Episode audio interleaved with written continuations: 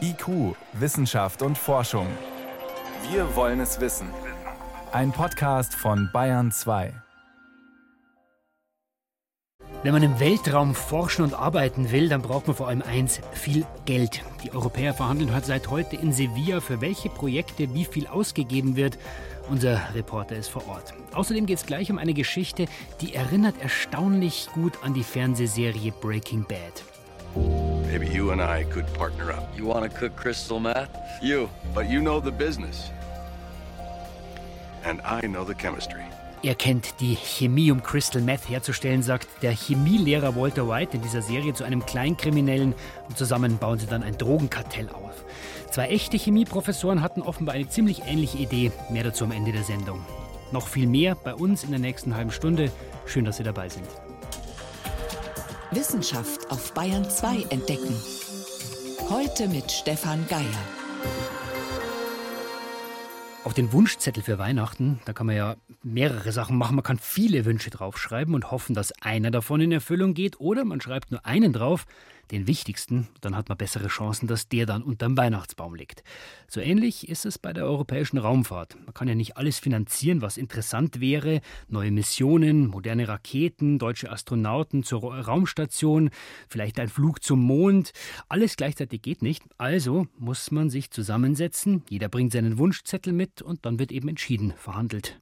Was ist uns am wichtigsten? Das macht der Ministerrat seit heute und ein Thema, das wird schon seit längerem deutlich. Ein Thema wird immer interessanter, der Mond. Guido Meyer. Dass die Menschheit um die Erde kreisen kann, das hat sie mit Skylab, Salyut, Space Shuttles Mir und ISS mittlerweile oft genug bewiesen. Doch nun ruft das tiefe Weltall, der Gipfel der Raumfahrt, findet Markus Landgraf vom Europäischen Weltraumforschungszentrum ESTEC im holländischen Nordwijk. Wenn man sich vorstellt, man will den Mount Everest besteigen, dann macht man erstmal ein Basiscamp wo die ganzen Nahrungsmittel hingeliefert werden können. Und dann kann man die eigentliche Expedition anfangen, die dann auf den Gipfel geht. Das Gateway ist so eine Art Basiscamp. Die ISS ist out, es lebe das Gateway. Die internationale Raumstation hat mittlerweile weit mehr als die Hälfte ihrer geplanten Lebenszeit hinter sich. Und so denken Amerikaner, Europäer, Russen, Kanadier und Japaner nun an so etwas wie eine Raumstation 2.0. Das Gateway, so ihr Name, soll aber diesmal nicht um die Erde kreisen, sondern um den Mond. Es ist jetzt wichtig zu wissen, dass wir jetzt nicht irgendwie die ISS oder die Internationale Raumstation einfach verlegen wollen in den Mondorbit oder sie ersetzen wollen durch irgendwas, was den Mond umkreist, sondern in Wirklichkeit müssen wir darüber hinausgehen. Dieses Etwas, genau das ist das Gateway. Es soll das Tor zu neuen bemannten Mondlandungen werden. Wissenschaftliche Experimente an Bord sind nicht geplant. All diese Forschung haben wir auf der ISS gemacht.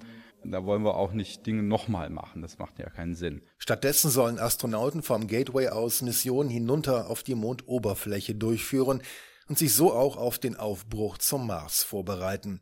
Und zwar an Bord einer Raumstation, die nur etwa ein Drittel so groß ist wie die ISS, und die nicht um die Erde kreist, sondern die sich sogar ziemlich weit von ihr weg befindet, im tiefen Weltraum. Die Umlaufbahn sieht ungefähr aus wie eine große Ellipse. Der nächste Punkt ist ungefähr 4000 Kilometer über der Mondoberfläche und der entfernteste Punkt ungefähr 75.000 Kilometer von der Mondoberfläche entfernt. Ganze sechs Tage dauert es, den Mond auf dieser Ellipse einmal zu umkreisen und damit doppelt so lange wie der eigentliche Flug zum Mond.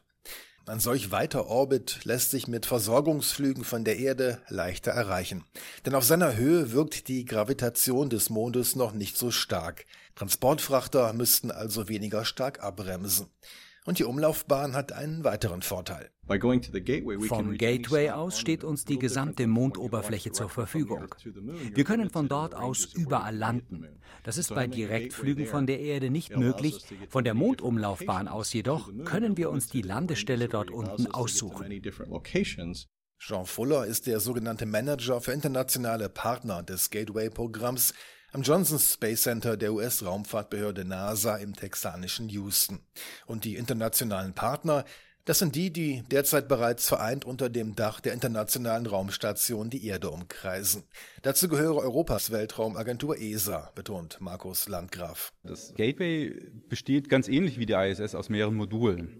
Und wir in Europa schlagen vor, dass wir da einen signifikanten Beitrag zu liefern in der Form eines Nutzungsmoduls, das nennen wir ESPRIT. ESPRIT steht für European System Providing Refueling, Infrastructure and Telecommunications. Und genau das soll ESPRIT leisten. Auftankmöglichkeiten, allgemeine Infrastruktur für die Station und Telekommunikation. Außerdem will sich Europa am Bau eines gemeinsamen internationalen Wohnmoduls für das Gateway beteiligen. Hier sollen sich bis zu drei Mann Besatzung für bis zu 90 Tage aufhalten können. Läuft alles nach Plan, soll das erste Bauteil des Gateways schon 2022 ins All geschickt werden. Welchen Anteil Europa daran haben wird, wollen die ESA-Minister in dieser Woche entscheiden.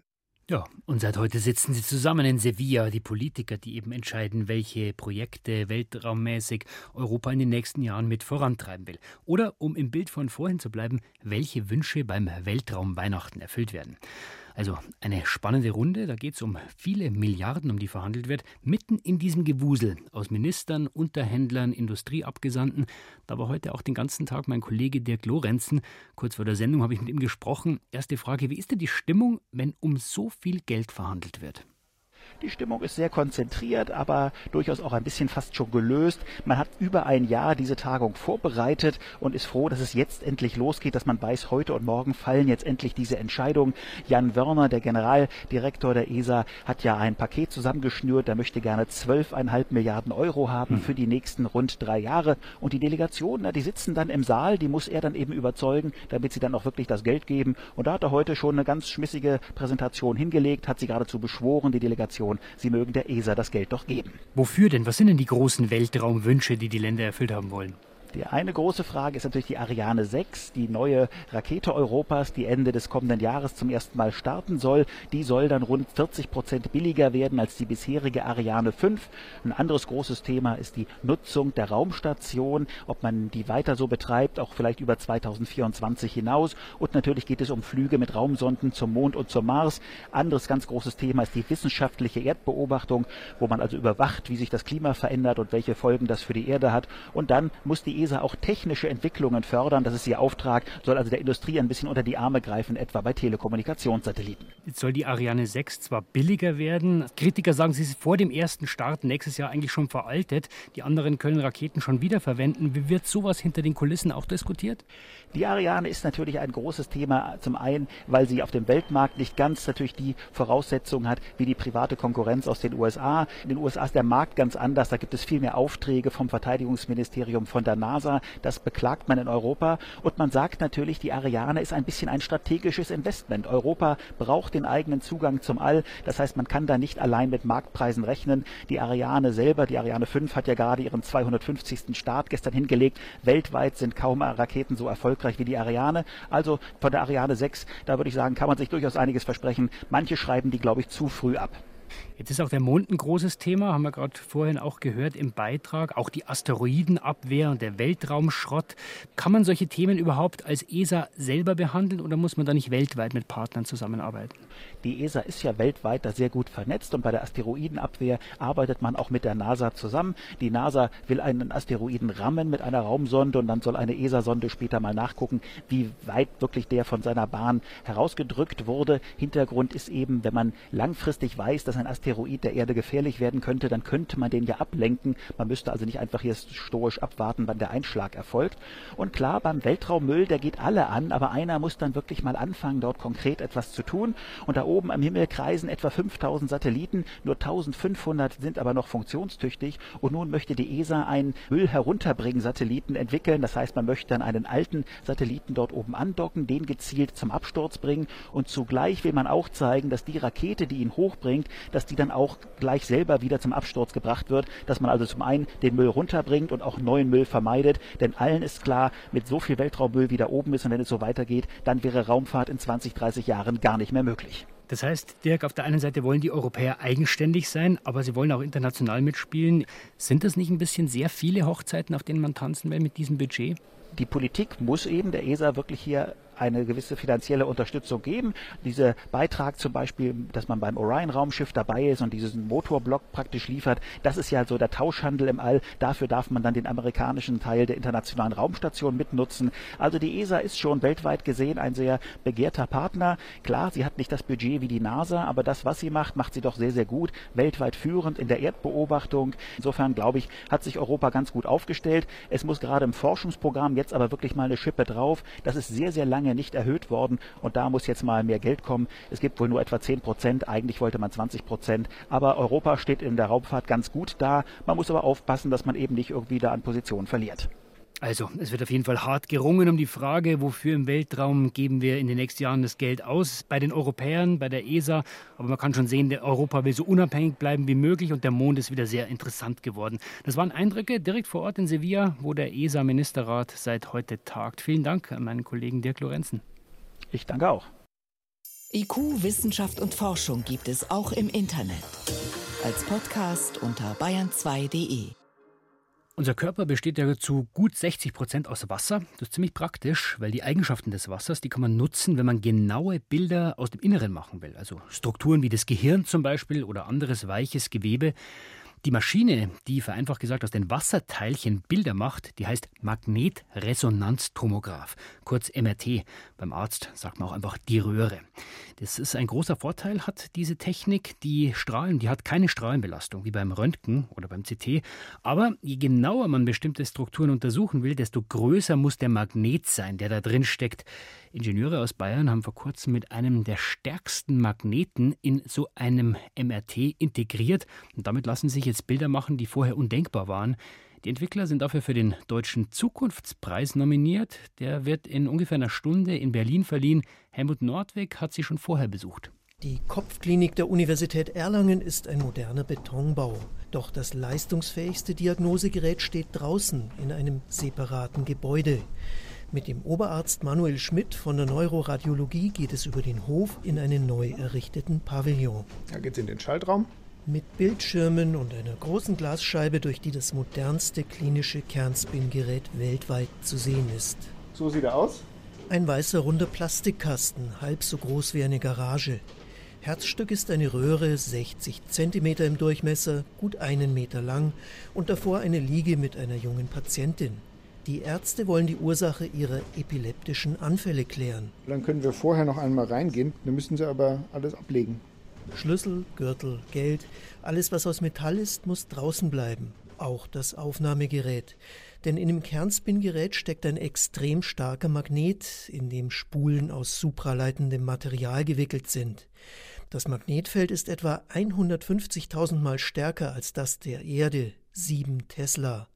Üblich sind in großen Kliniken drei Tesla, was nicht für jeden Zweck ausreicht. Einfach die Zahl der Windungen und damit die Magnetfeldstärke verdoppeln, das geht aber nicht, erklärt die Entwicklerin Christina Triantafilou von Siemens Healthineers. Wenn man mit herkömmlicher 3-Tesla-Technik einfach nur mehr Windung entwickelt, dann benötigt man immer größere Menge an Draht und äh, die Spule wird dadurch schwer und ineffizient. Deshalb haben die Forschenden bei Siemens eine neue Tragstruktur entwickelt, über deren Details sie allerdings schweigen. Jedenfalls wiegt das Gerät statt der zu erwartenden 40 Tonnen nur 17 Tonnen. Und Effekte, die bei dieser Feldstärke neu auftreten, wie Interferenzen, konnte der Physikinformatiker Mark Ladd vom Deutschen Krebsforschungszentrum aus den gestochen scharfen Bildern herausrechnen. Als die Untersuchung beginnt, sind wir wieder draußen. Wie bei jeder Kernspin-Aufnahme hört die Patientin laute Schaltgeräusche, gedämpft durch Kopfhörer. Die Ärzte hoffen in ihrem Gehirn winzige veränderte Strukturen zu finden, die sie sonst nicht sehen würden und ihr durch eine Operation zu helfen. Wenn man den Epilepsieherd entfernt, dann sind die Patienten in der Regel danach mit einer guten Chance anfallsfrei und haben dann bedeutende Lebensqualität gewonnen. Körperstrukturen bis unter 0,3 mm Größe sind mit dieser Technik zu sehen. Weil das mit keinem anderen strahlungsfreien Verfahren möglich ist und weil das Gerät 2017 für klinische Untersuchungen an Kopf und Knien zugelassen wurde, sind die Forschenden für den Deutschen Zukunftspreis nominiert. Arndt Dörfler, Leiter der Abteilung Neuroradiologie, erklärt, dass ihm die neue Technik nicht nur bei der Epilepsie einen viel genaueren Einblick ins Gehirn ermöglicht. Ähnliches gilt für die Multiple Sklerose, für Parkinson, für Tumoren, für Schädelhirntraumen. Die Patienten sind hinterher beeinträchtigt, aber die üblichen Bilder sind unauffällig und bei 7 Tesla sehen wir doch kleinste Spuren von Verletzungen, die mit anderen Scannern so nicht möglich sind. Also der einzelne Patient kann sehr von diesem Gerät profitieren. Dabei beeinträchtigt die Untersuchung kaum, denn wir können Magnetfelder nicht wahrnehmen. Seit der Zulassung des Geräts sind weltweit bereits einige Dutzend 7-Tesla-Systeme im Einsatz.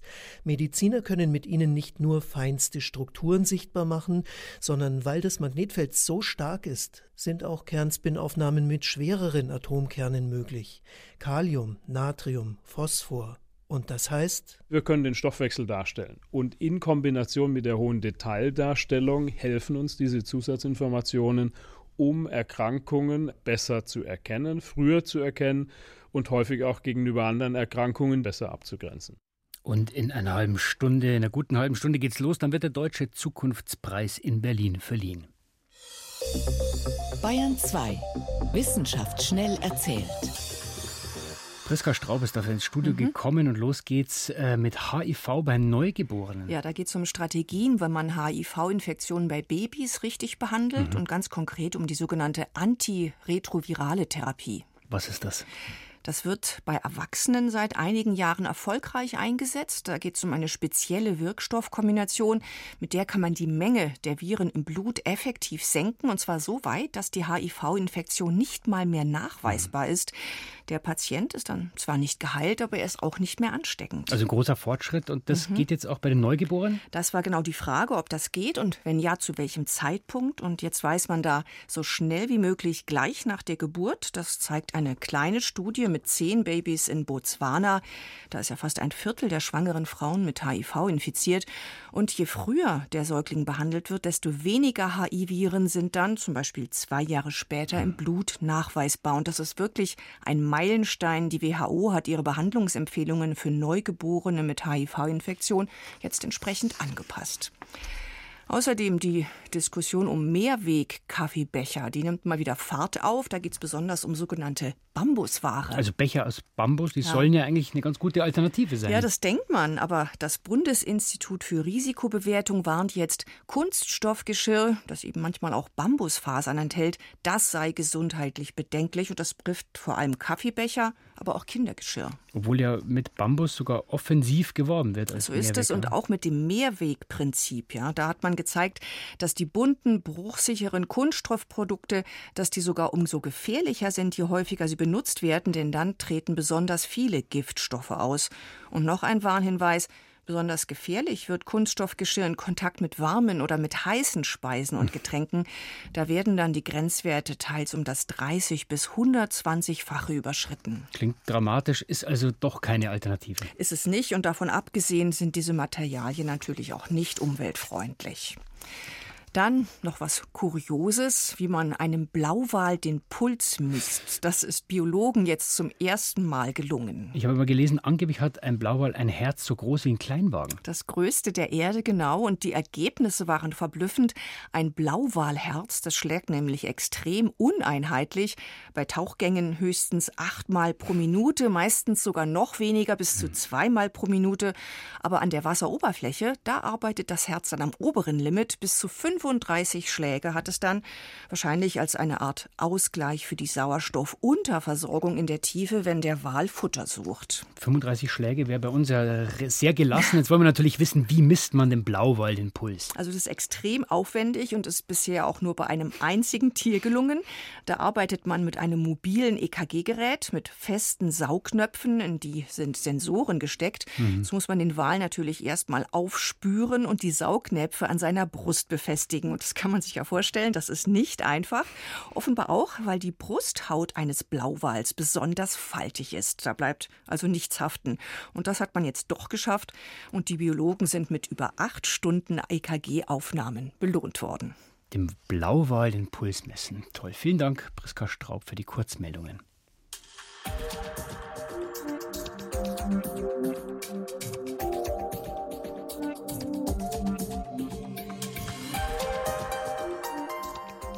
Eigentlich sollte es an der Universität ja vor allem darum gehen, junge Leute für Wissen und für Wissenschaft zu begeistern. Ja. Der Rest, also Neugierde, Lernen, neue Ideen, Innovationen, das kommt dann in der Regel allein. Aber die nächste Geschichte zeigt, man kann die Universität auch für den eigenen Vorteil missbrauchen, illegal, so geschehen in den USA. Da haben zwei Chemieprofessoren sich nicht mehr nur auf Lehre und Forschung konzentriert, sondern sie haben die Geräte und Chemikalien verwendet, um Drogen zu kochen erinnert irgendwie ziemlich an die Fernsehserie Breaking Bad. Da fängt er ein Chemielehrer plötzlich an, Crystal Meth zu kochen und steigt zum Drogenboss auf. Wie die echte Breaking Bad-Geschichte an der Universität von Arkadelphia ausgegangen ist, das erzählt Thomas Hesse. Auf dem Campus der Henderson State University im Bundesstaat Arkansas gibt es seit zwei Wochen nur noch ein Thema. Alle reden über die beiden Chemieprofessoren, die im Unilabor Crystal Meth gekocht haben, sagt die Studentin Caroline Rice. It was crazy. Everybody kind of made it into Breaking Bad, the TV show. Das war völlig verrückt, meint sie. Jeder habe sofort an Breaking Bad gedacht, den TV-Hit über einen Chemielehrer, der zum Drogenbaron aufsteigt. Ganz so weit wie Walter White alias Heisenberg haben es Bradley Rowland und Terry Bateman nicht gebracht, aber Crystal hergestellt. Methamphetamin haben sie genau wie ihr Fernsehkollege. Die besondere Ironie dabei, vor fünf Jahren hatte die Studentenzeitung der Henderson State ein Interview mit Rowland gebracht. Titel Hendersons Heisenberg. Autor war der damalige Student Jacob Langford. Das bezog sich nur darauf, dass Roland so ein Breaking Bad Fan war, erinnert sich Langford. Tja, und jetzt ist es wahr geworden. Dr. Bradley Rowland, heute 40 Jahre alt, hatte 2014 gerade an der Uni in Arkadelphia angefangen. Der Bandmitschnitt des Interviews ist noch vorhanden. I thought it was a great show because what it has really done is it has gotten a whole new young generation interested in chemistry. Das war eine klasse Serie, so der Chemiker, denn sie hat eine völlig neue junge Generation für die Chemie begeistert und den Naturwissenschaftler offenbar für einen lukrativen Nebenverdienst, schmunzelt Jacob Langford fünf Jahre nach seinem eigentlich längst vergessenen Interview.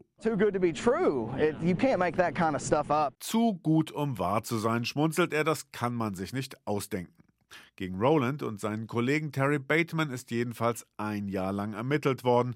Auffällig wurde das Drogenduo, weil Studenten sich darüber mokiert hatten, dass beide immer dürrer wurden und immer ungepflegter erschienen. Außerdem habe es in dem Labor zunehmend anders, strenger gerochen. Das hatte auch die Studentin Madison Edwards bemerkt. Es hat dort immer schon merkwürdig gerochen, erinnert sie sich, sie habe das aber auf die legalen Chemikalien zurückgeführt. Im Kühlraum des Unilabors haben Ermittler jedenfalls größere Mengen Crystal Meth sichergestellt. Den Job an der Henderson State University sind die beiden Real-Life Heisenbergs los. Roland ist gegen Kaution auf freiem Fuß, muss aber eine elektronische Fußfessel tragen. Bateman sitzt weiter in U-Haft. Beiden droht eine bis zu 40-jährige Haftstrafe wegen der Crystal-Herstellung. Hinzu kommen könnten weitere bis zu 20 Jahre für den illegalen Gebrauch von Gerätschaften zur Drogenherstellung auf einem Uni-Campus.